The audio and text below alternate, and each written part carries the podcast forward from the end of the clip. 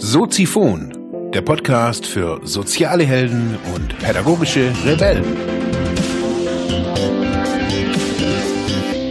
Herzlich willkommen, meine lieben Zuhörer bei Soziphon, dem Sozialarbeiter-Podcast. Mein Name ist Mark Hummer und ich freue mich, dass du wieder eingeschaltet hast. Thema der heutigen Episode ist von falsch gelebter Männlichkeit. Ja, ich möchte heute ein Thema starten oder eine Themenreihe eigentlich sogar starten, die mir ja eigentlich fast noch mehr am Herzen liegt wie das ganze Drogen- und Abhängigkeitsthema. Und zwar geht's mir um ja Rollen und Rollenverständnisse in unserer Gesellschaft. Und ich möchte beginnen mit dem Thema Männlichkeit. Ja, wir haben ja neulich gehört, in den äh, Nachrichten, in den Medien wurde im Bundestag wurde ein neues Gesetz verabschiedet, verschärft auch. Das Nein gegen Nein heißt Nein. Es geht um sexuelle Belästigung äh, gegenüber Frauen und gegenüber Menschen.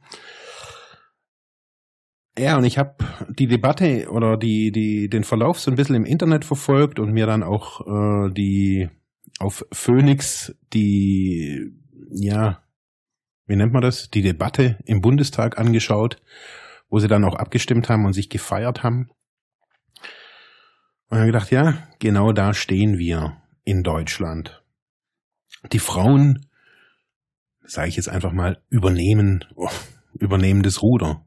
Sie über, haben es schon lange übernommen, meines Erachtens. Ja, und wie komme ich da dazu?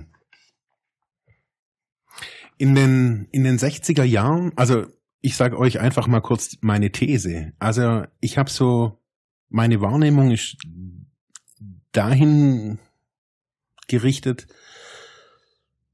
dass ich sage, dass die Männer in unserer Gesellschaft sukzessive und ganz langsam, ganz schleichend immer mehr verweiblicht werden.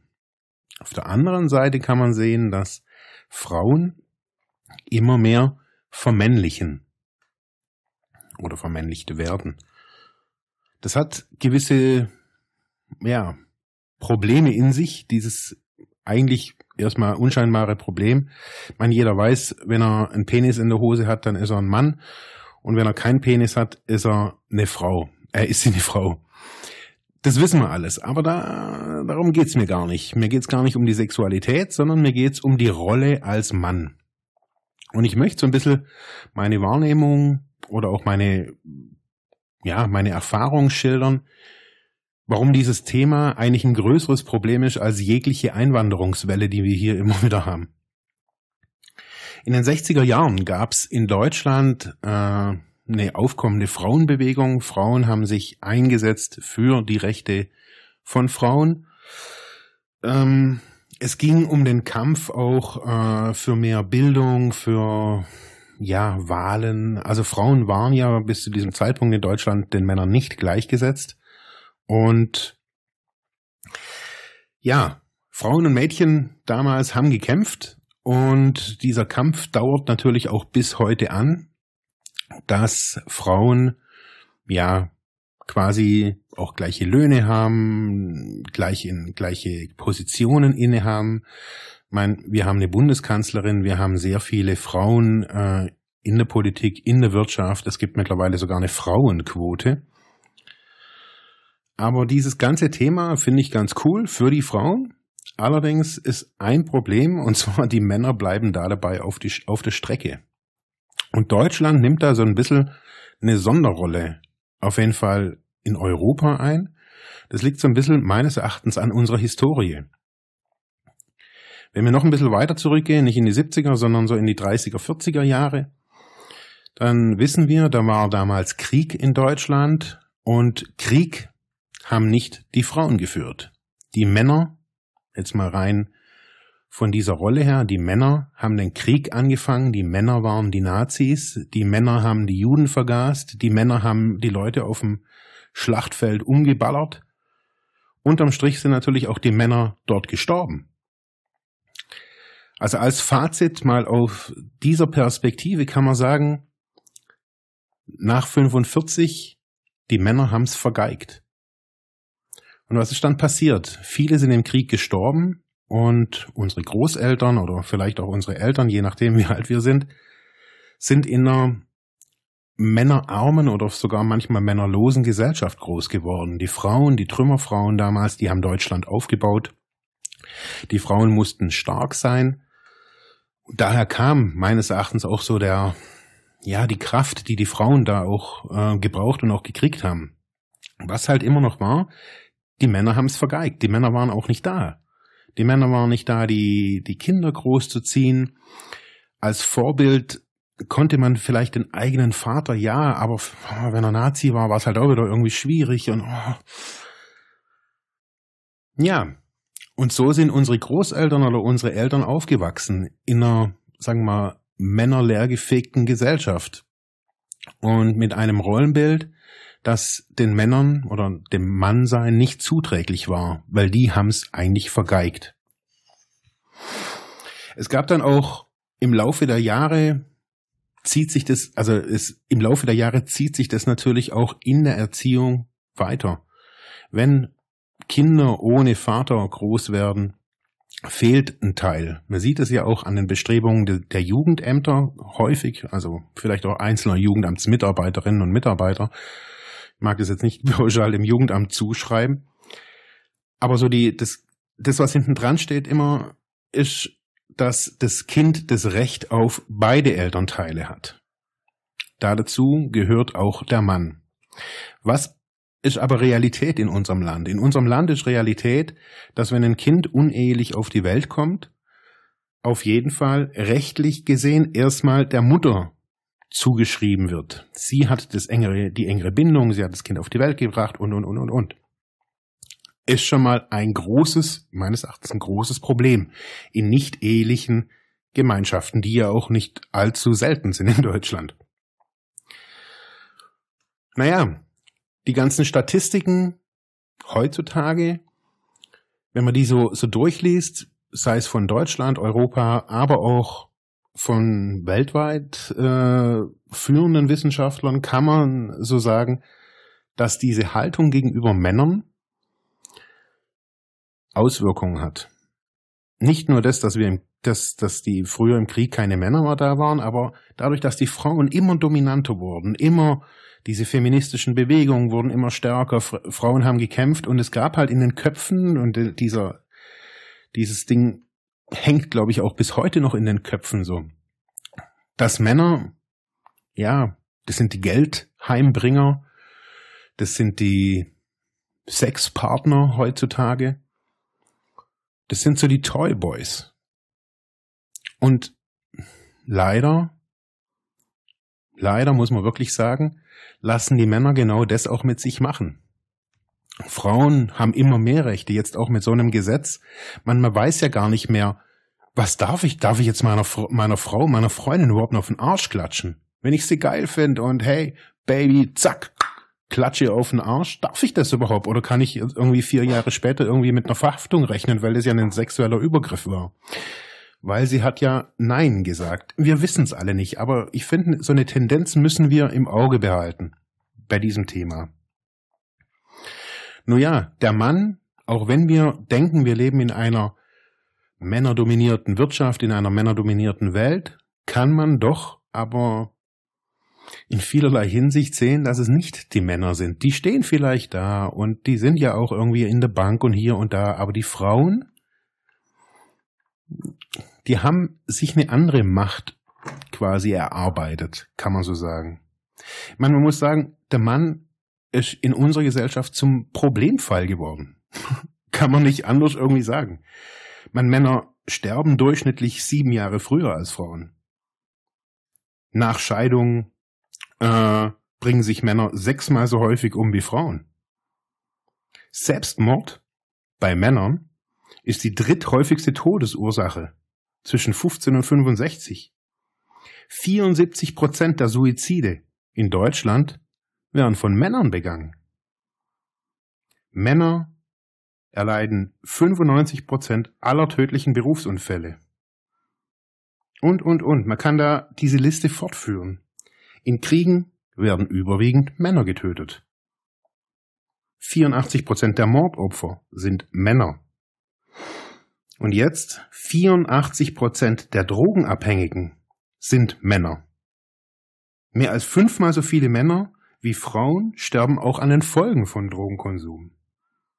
Viermal so viele Männer wie Frauen sterben an Folgen von Alkohol- und Tabakkonsum. Und 75 Prozent der Kinder mit Verhaltensauffälligkeiten und 68 Prozent der Kinder mit Lernschwierigkeiten in Schulen sind Jungs. Hey! Die Männer haben's vergeigt. Wir sind die Loser der Nation. Wir sind nur noch zum Vögeln da, als Samenspender und als Zahler. Ganz ehrlich, mein Sohn ist 1998 auf die Welt gekommen und ungefähr so hat das damalige Jugendamt es auch zu mir kommuniziert. Ich musste da einige Vaterschaftssachen da irgendwie unterschrei unterschreiben, aber die Message, was die mir, das ich weiß es noch heute, wie ich da aus diesem Jugendamt rauskam, ich habe gedacht, alter Falter, Scheiße. Erst da kam Scheiße wirklich in meinen Kopf. Davor fand ich da total cool, Vater zu sein. Sie müssen immer bezahlen. Und wenn Sie nicht können, dann werden wir Sie zwingen. Das haben die zu mir gesagt. Und auch wenn, bevor, bevor es Ihnen gut geht, muss es Ihrem Kind gut gehen. Und lauter solche, solche Botschaften habe ich da damals gekriegt. Und immer wieder musste ich unterschreiben, dass ich quasi mit meinem Blut und mit meinem Blut dafür zahlen muss. Also so war die Message.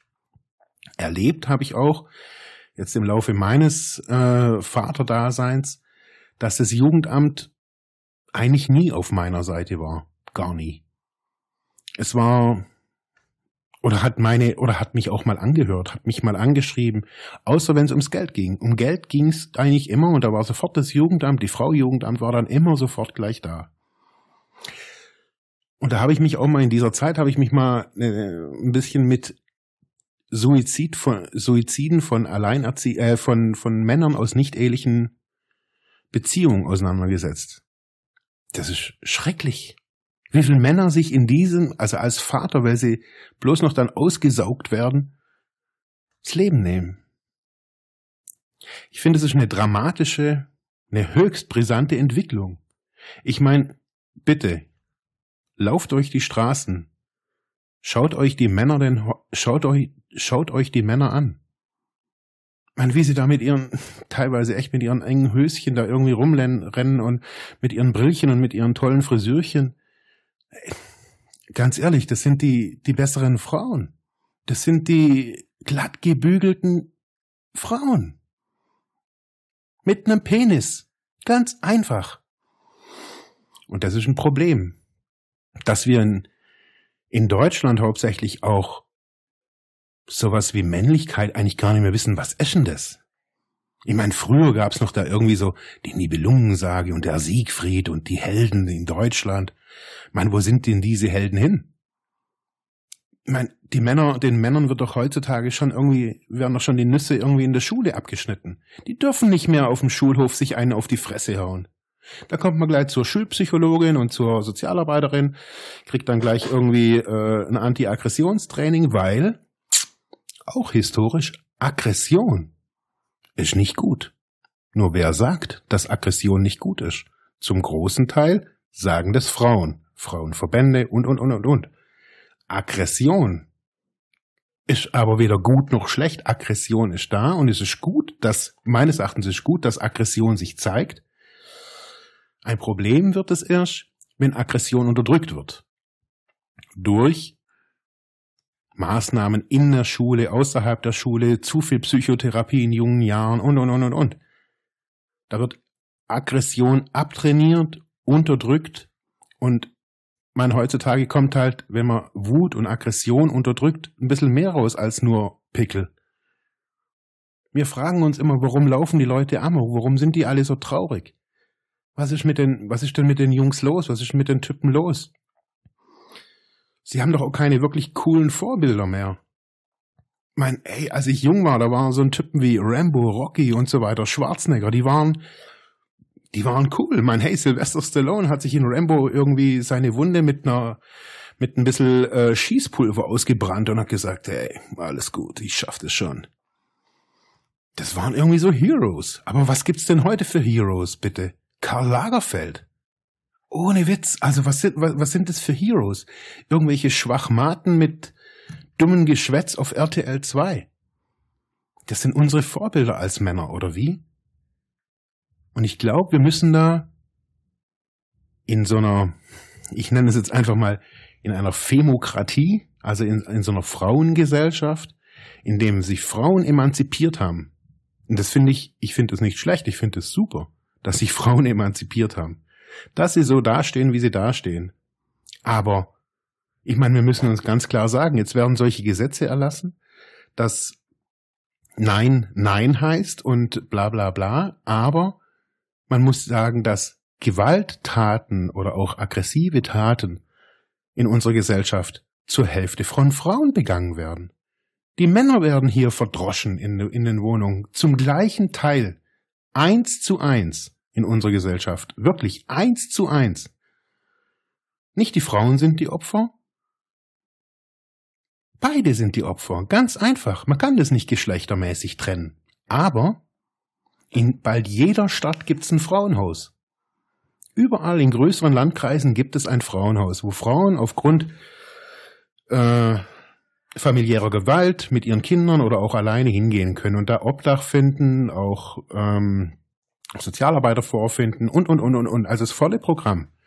Männerhäuser gab es bis vor kurzem eins in ganz Deutschland.